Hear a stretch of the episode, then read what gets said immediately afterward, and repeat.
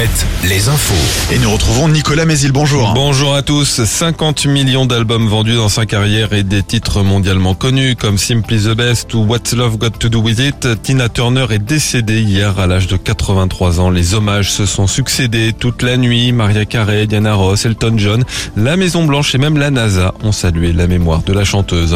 3000 personnes ont participé selon les organisateurs à la marche en soutien à Yannick Morez, le maire démissionnaire de Saint- de Saint-Brévin. Le Sénat a annoncé hier que le préfet de Loire-Atlantique et le sous-préfet de Saint-Nazaire seraient auditionnés mercredi dans ce dossier. En Vendée, la pénurie d'urgentistes et les difficultés de recrutement de remplaçants provoquent de nouvelles fermetures dans les hôpitaux. Les urgences de Fontenay-le-Comte et de Montaigu ferment ce soir pour une nuit à Fontenay-le-Comte jusqu'à samedi à Montaigu.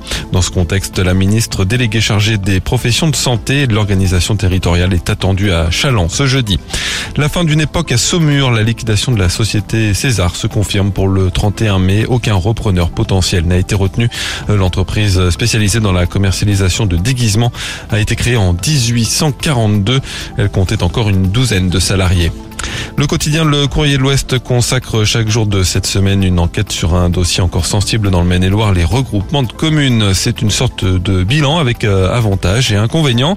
Le Maine-et-Loire est un peu le champion de France en la matière et Bruno Geoffroy, le rédacteur en chef du Courrier de l'Ouest, n'hésite pas à parler de révolution pour les habitants notamment. D'autres départements ont subi des gros bouleversements, mais autant que le Maine-et-Loire, euh, très très peu. Ça reste une révolution. Moi, je trouve que ça reste une révolution euh, dont on ne mesure pas les effets aujourd'hui. On a divisé, nous, le nombre de communes euh, par deux en dix ans. Donc, il y a eu un, vrai mouvement de fond. Et le deuxième phénomène, c'est que se sont créées des communes nouvelles euh, de taille parfois très importante, notamment dans le secteur des Mauges. On est passé à des communes de, plus de 20 000 habitants. Donc oui, on a, on a une spécificité en tous les cas sur le département. Et l'actu sportive avec le basket et deux matchs déterminants ce soir.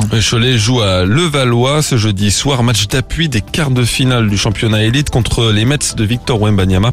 Le vainqueur se qualifiera pour les demi-finales et c'est aussi une place pour le dernier carré de la Pro B qui est en jeu ce soir pour ranger les Angevins qui jouent à Chalon-sur-Saône.